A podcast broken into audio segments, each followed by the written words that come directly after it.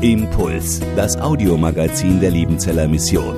Predigten, Veranstaltungen und Specials weltweit am Leben dran. Impuls zum Nach- und Weiterdenken.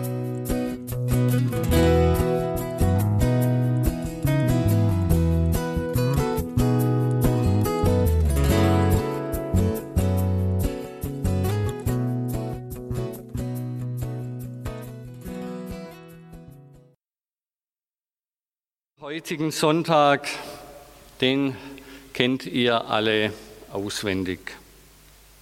Die meisten wissen es wahrscheinlich nur nicht, dass sie ihn auswendig können, weil man diesen Text selten sagt, aber sehr oft hört.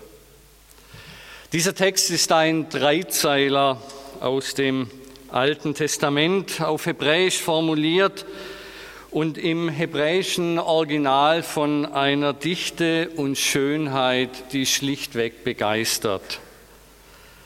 Drei Zeilen und nur 15 Worte. Die erste Zeile hat drei Worte, die zweite fünf, die dritte sieben, eine Pyramide, ein Stufenaufbau. Drei, fünf, sieben. Und in diesen drei Zeilen ist dreimal der hebräische Gottesname, dieser besondere Name Yahweh, das Subjekt dieser Verse. Das Subjekt, das jeweils zwei Verben regiert. Das heißt, wir haben in diesem Text ein Subjekt, zwei Verben auf drei Zeilen, das heißt sechs Tätigkeiten von Gott werden hier ausgesagt. Es gibt im, das, der Name Jahwe kommt im Alten Testament 6828 Mal vor. Ich habe mir die ersten 2000 Stellen etwa angeschaut. Dann war die Zeit aus, also alle fast 6000 habe ich nicht geschafft. Aber ich habe an keiner Stelle eine dermaßen Dichte von Aussagen mit Jahwe als Subjekt gesehen. Es gibt manche Verse, da kommt Jahwe in sieben Wörtern dreimal vor, also noch enger als hier, wo Jahwe in einem Zeitraum oder in einem Wortraum von neun Worten vorkommt, aber dann ist Jahwe nicht Subjekt. Hier haben wir Jahwe als das Hauptwort, das den Satz regiert. Dreimal wird Jahwe zu einer zweifachen Aktion aufgefordert. Sechs Aktionen, sechs Tätigkeiten, sechs Zeichen seiner Güte werden mit diesen 15 Worten von Gott erbeten. Und all das für dich. An jedem Verb hängt, wie das im Hebräischen so üblich ist, ein Personalpronomen. Das sind für die, wo Grammatik schon etwas länger her ist, das sind diesen kleinen Wörter mein, dein, sein oder dann eben in den einzelnen Fällen mich, dich und so weiter.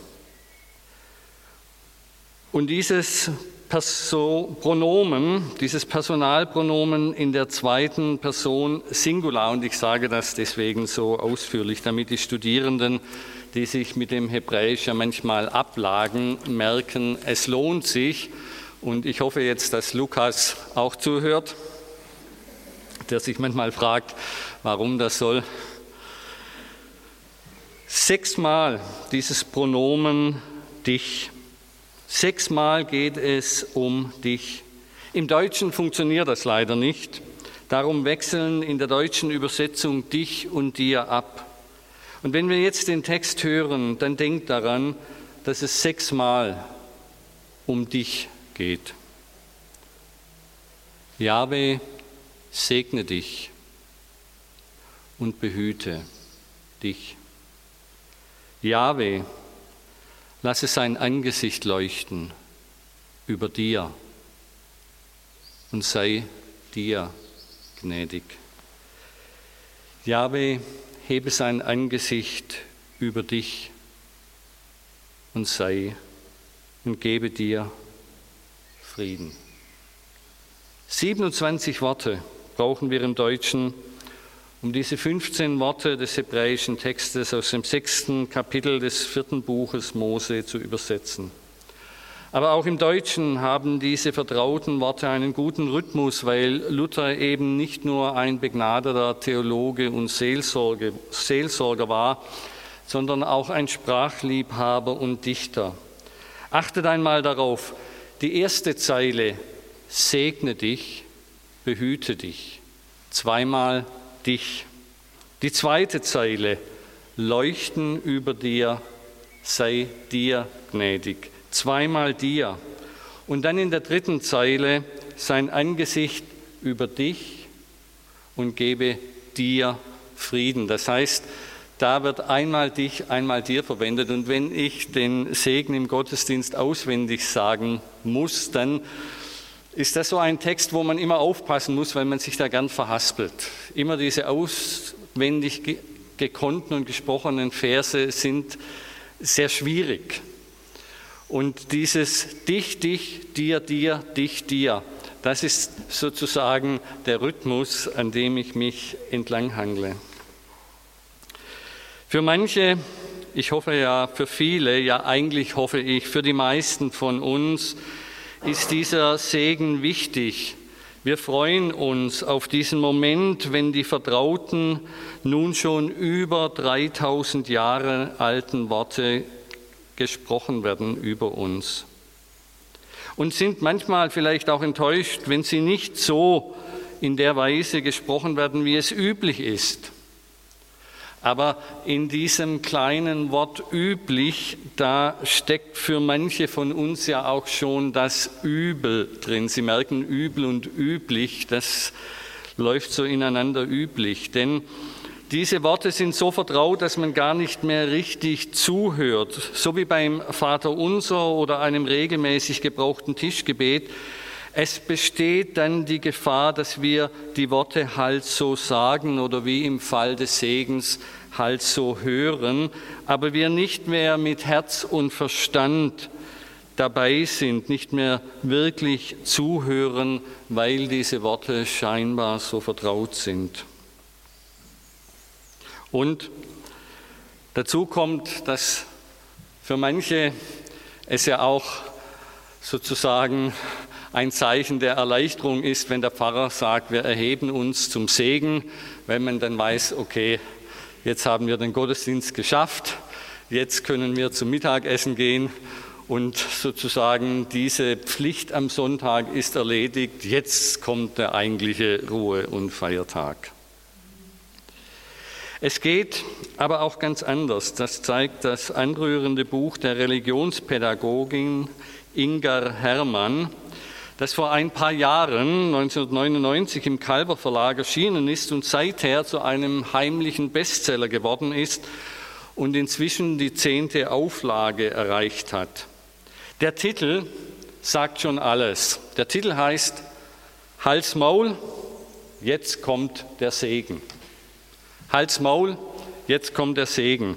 In diesem Buch schildert die Autorin ihre Erfahrungen mit sogenannten Problemkindern an verschiedenen Förderschulen, in denen sie gearbeitet hat. Denn sie hat es in ihrem Unterricht gewagt, Rituale durchzuziehen, die an diese biblischen Grundtexte geknüpft waren.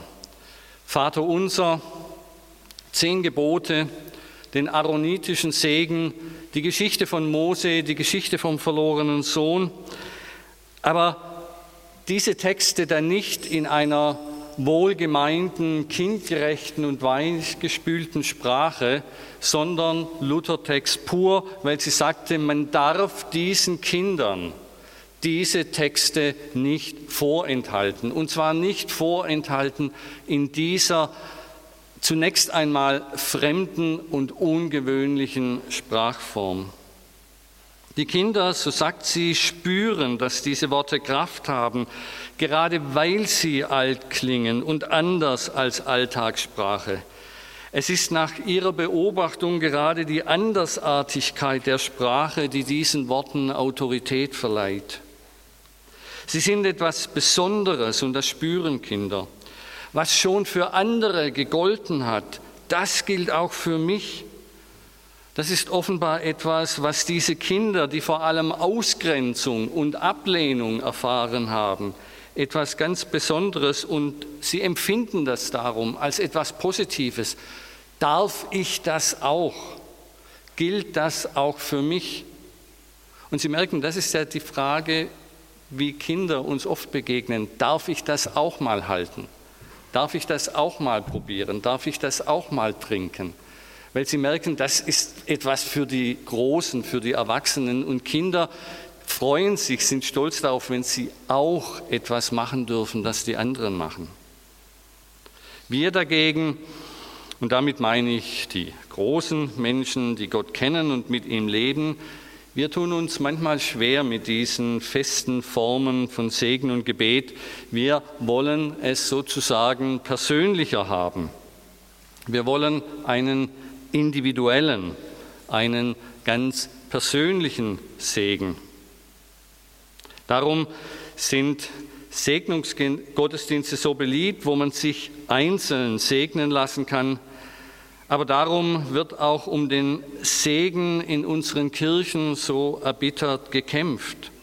Segen für alle, so fordern diejenigen, die Ehen zwischen gleichgeschlechtlichen Personen für das christliche Gebot der Stunde halten.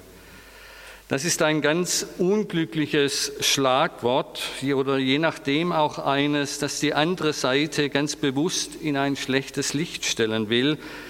Denn Segen für alle bestreitet überhaupt niemand. Natürlich ist Gottes Segen für alle da. Allen, die im Gottesdienst anwesend sind, wird ohne Unterschied am Ende des Gottesdienstes der Segen Gottes zugesprochen.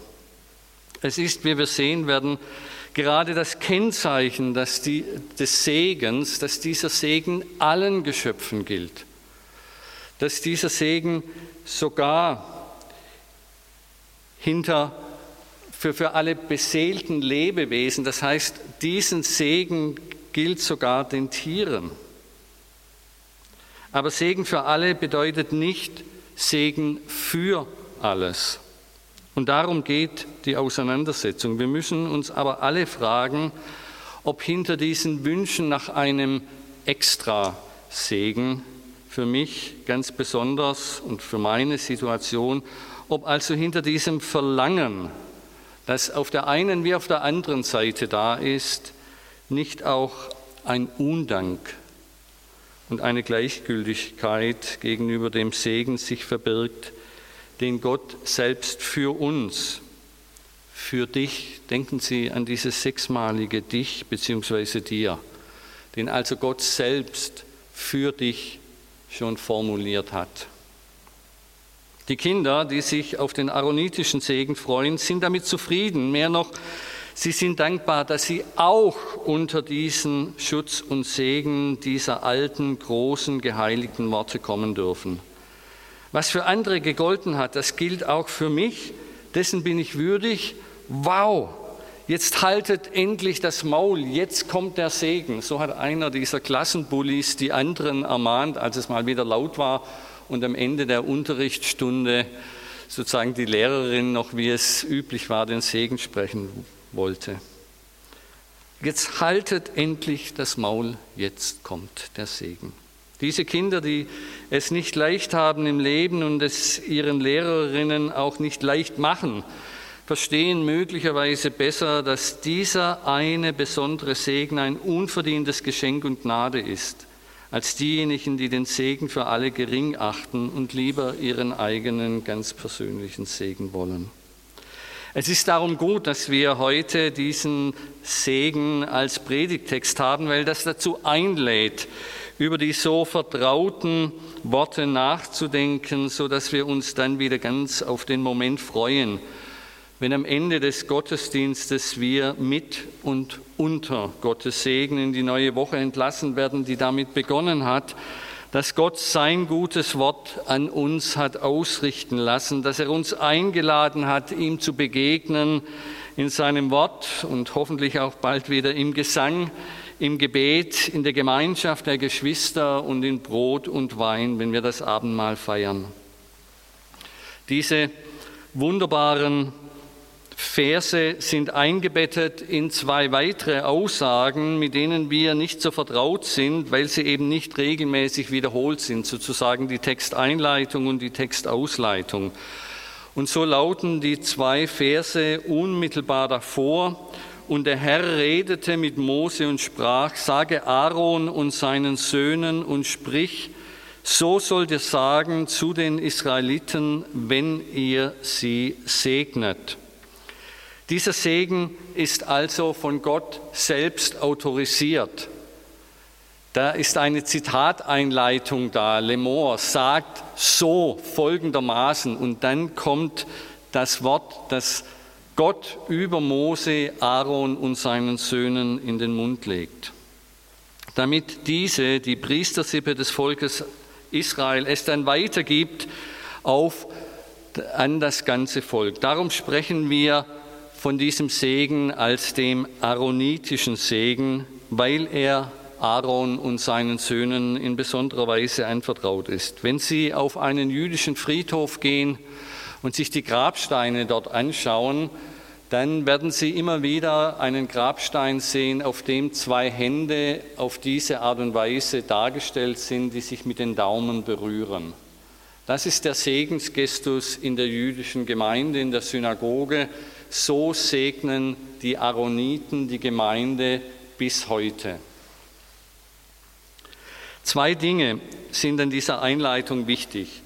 Die erste, nicht nur die Frommen in Israel werden so gesegnet, sondern ganz Israel. Der Segen gilt, ganz Israel gilt allen. Alle sind eingeladen, sich von Jahwe der sich Israel als sein Volk erwählt hat, Gnade, Bewahrung, Lebenskraft und umfassendes Heil, eben diesen Shalom, der von Gott kommt, zusprechen zu lassen.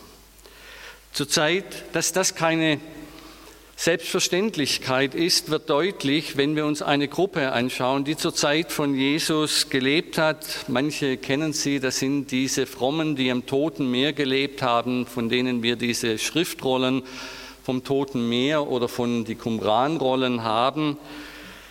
Das waren besonders fromme in der damaligen Zeit und auch da wurde viel gebetet und viel gesegnet. Und sie haben den aaronitischen Segen in einer ganz bestimmten Form gebetet. Und da heißt es in der Einleitung, und die Priester sollen segnen alle Männer des Gottesloses die vollkommen wandeln in allen seinen Wegen und sprechen, er segne dich mit allem Guten und behüte dich vor allem Bösen.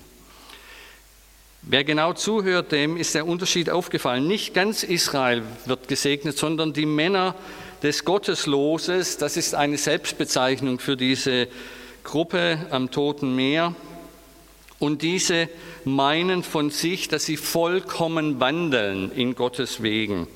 Das heißt, nur die religiöse Elite, die Besonderen werden hier gesegnet.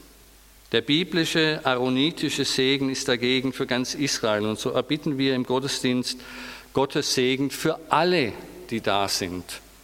Wir machen keinen Unterschied zwischen Würdigen und Unwürdigen. Es liegt an dem Einzelnen, ob er dieses für dich wirklich für sich hört und mitnimmt. Der zweite Punkt, den wir nicht vergessen sollen, wenn wir diesen Segen hören, er gehört seinem Wesen nach dem Gottesvolk Israel. Im Gottesdienst im Tempel von Jerusalem damals und im täglichen Gebet in der Synagoge bis heute hat dieser Segen seinen angemessenen Platz. Und es gab darum in der christlichen Gemeinde eine große Scheu, diesen Segen für den eigenen Gottesdienst zu verwenden, was ich eigentlich erstaunlich finde, weil die ersten Christen keine Hemmungen hatten, einfach jüdisches für ihr eigenes äh, Liturgie, für ihr eigenes Zeremoniell zu verwenden. Aber es ist eben auch ein gutes Zeichen dafür, dass man wusste, dass man hier es mit etwas Besonderem zu tun hat, dass man nicht einfach so für sich in Anspruch nehmen kann. Der aaronitische Segen wird im Neuen Testament nicht zitiert. Und die ersten Christen haben ihn nicht in ihren Gottesdiensten verwendet. Es war überhaupt erst Martin Luther, der diesen Segen zum festen Bestandteil eines christlichen Gottesdienstes gemacht haben. Und bis heute sind es nur die evangelischen Kirchen, in denen der aaronitische Segen am Ende steht. Im katholischen Gottesdienst ist bis heute der sogenannte trinitarische Segen am Ende üblich.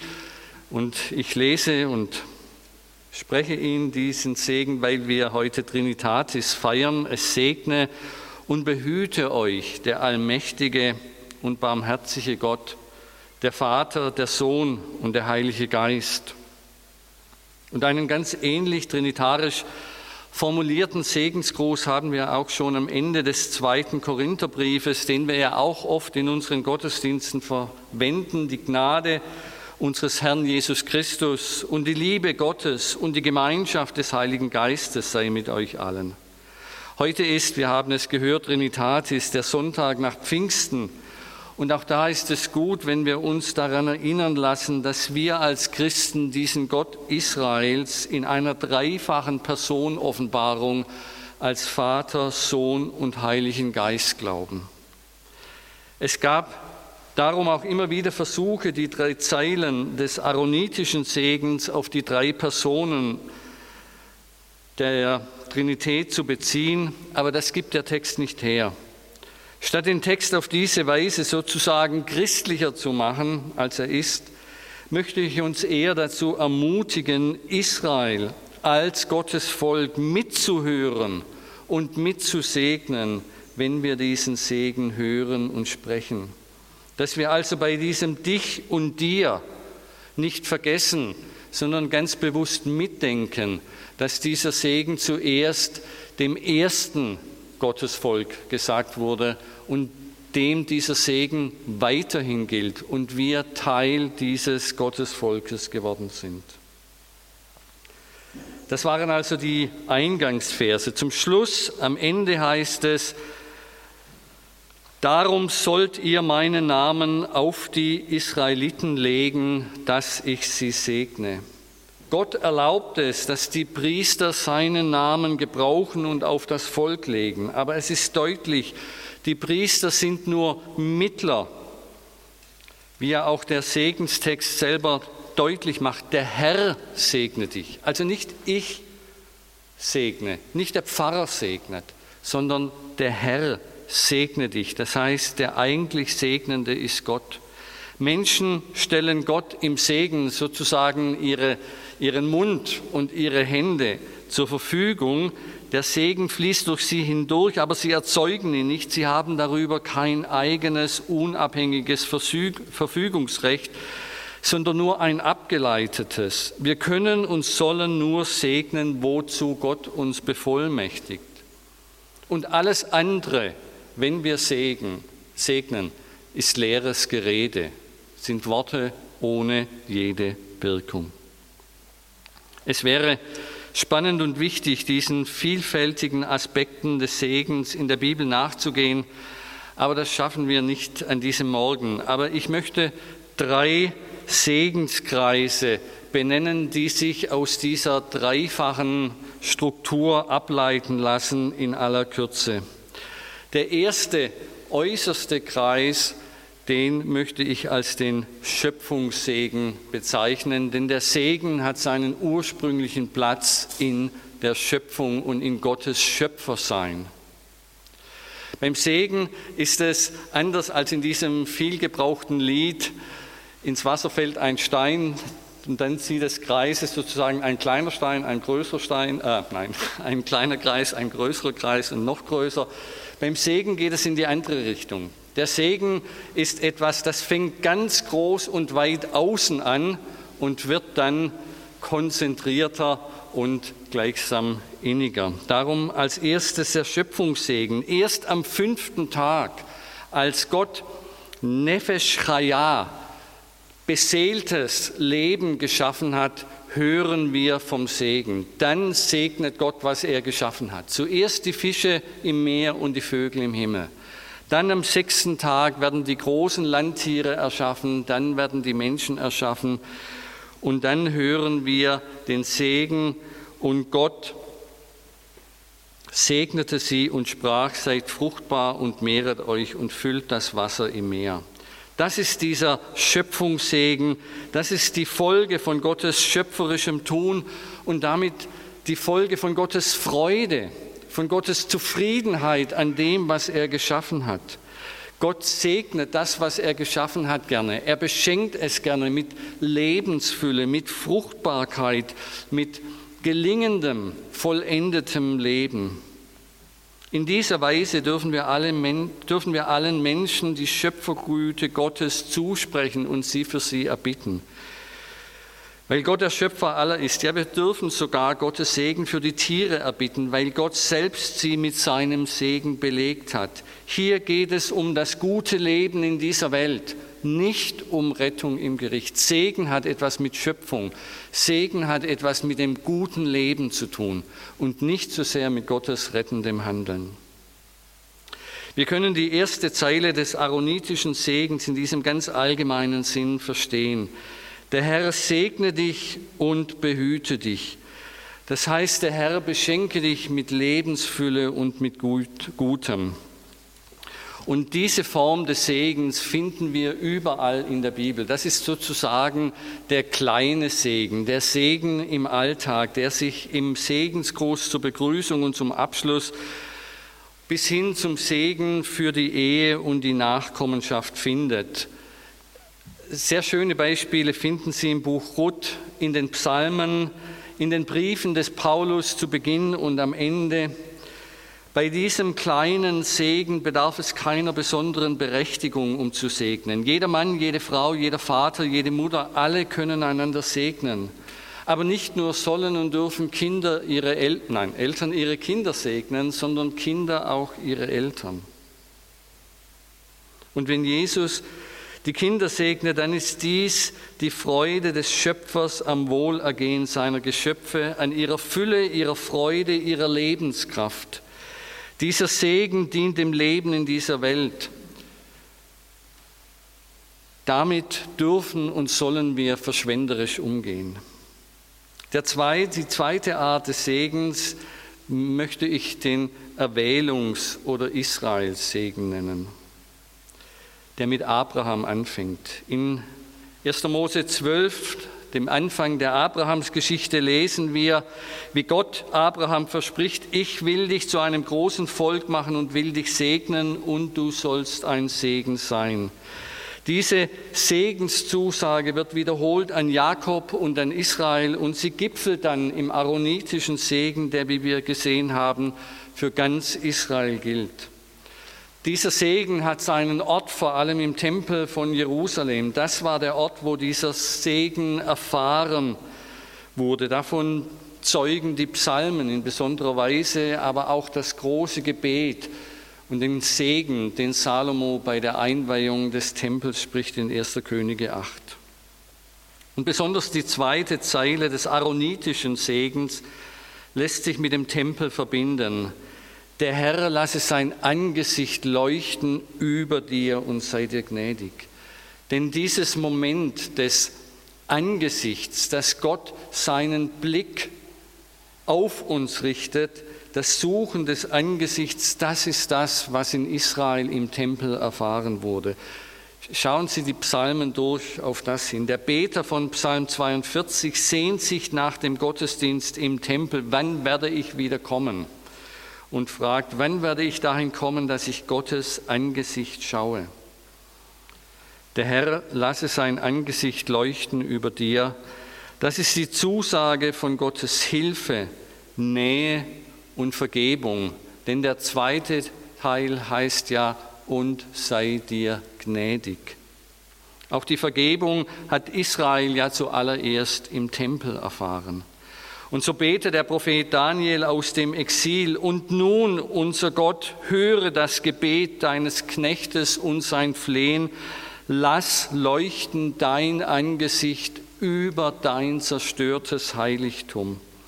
Das heißt, die Bitte ist selbst noch vom zerstörten Tempel aus, möge Gottes Segen ausgehen und sein Volk erreichen, indem Gott sein Gesicht, das heißt seine ganze Aufmerksamkeit, alle seine Sinne, Augen, Ohren, Geruch auf die Not seines Volkes richtet. die dritte und letzte Form des Segens, sozusagen eine Fortsetzung des Erwählungssegens, möchte ich den Vatersegen nennen. Paulus schreibt zu Beginn des Epheserbriefes, Gelobt sei Gott, der Vater unseres Herrn Jesus Christus, der uns gesegnet hat mit allem geistlichem Segen im Himmel durch Jesus Christus. Der Segen des Vaters gilt denen, die seine Kinder sind. Und da müssen wir genau achten. Die Bibel unterscheidet. Kinder sind die, die erwählt sind, die herausgerufen sind. Israel und die Gemeinde. Geschöpfe sind alle. Aber nicht alle sind qua Geschöpfe auch Gottes Kinder. Kinder sind wir als Erwählte und Glaubende. So wie Israel zu Gott in einem Kindschaftsverhältnis steht, so auch die, die Jesus seine Brüder und Schwestern nennt. Wir haben Gott als Vater nur darum, weil wir Jesus als Bruder und eben auch als Erlöser und Herrn haben. Weil Gott uns durch Jesus Christus zum Vater geworden ist, darum sind wir von ihm als seine Kinder gesegnet. Der Herr hebe sein Angesicht über dich und gebe dir Frieden. Das ist die dritte und letzte Zeile des aaronitischen Segens, die ich mit diesem Vatersegen verbinden will. Denn das letzte Wort, er gebe dir Frieden, das heißt Shalom. Und in diesem Wort steckt eigentlich alles, was wir zum Leben brauchen. Leben, Gesundheit, Hoffnung, Heil und Heilwerden, Erlösung und Vollendung, das Wissen darum, unter allen Umständen getragen und gehalten und geliebt zu sein. Gott richtet seinen Blick auf dich. Er sieht dich und er gibt dir diesen Frieden, den die Welt nicht geben kann. Freuen wir uns darum auf diesen Segen, freuen wir uns auf diesen Frieden, zu dem Gott uns führt. Amen.